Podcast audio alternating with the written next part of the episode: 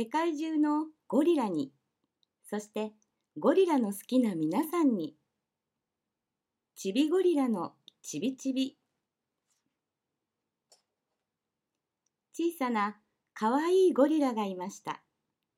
みんなちびちびが大好きでした。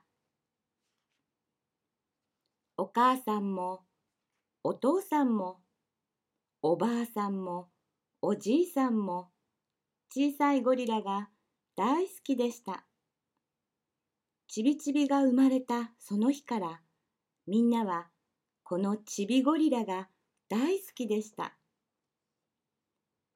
ひらひら飛んでいるピンクの蝶も緑の青虫も赤い猿も小さいゴリラが大好きでした。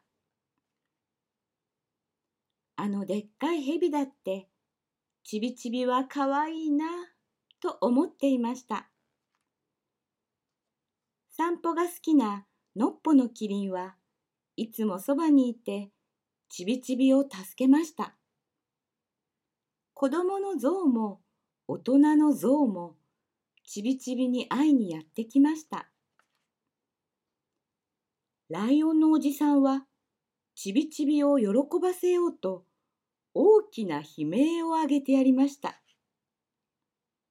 カバのおばあさんはちびちびが行きたがればどこへでも一緒に行ってやりました。なぜってちびちびが大好きでしたから。そうなんです。森の動物たちはみんなこのちびゴリラが大好きでした。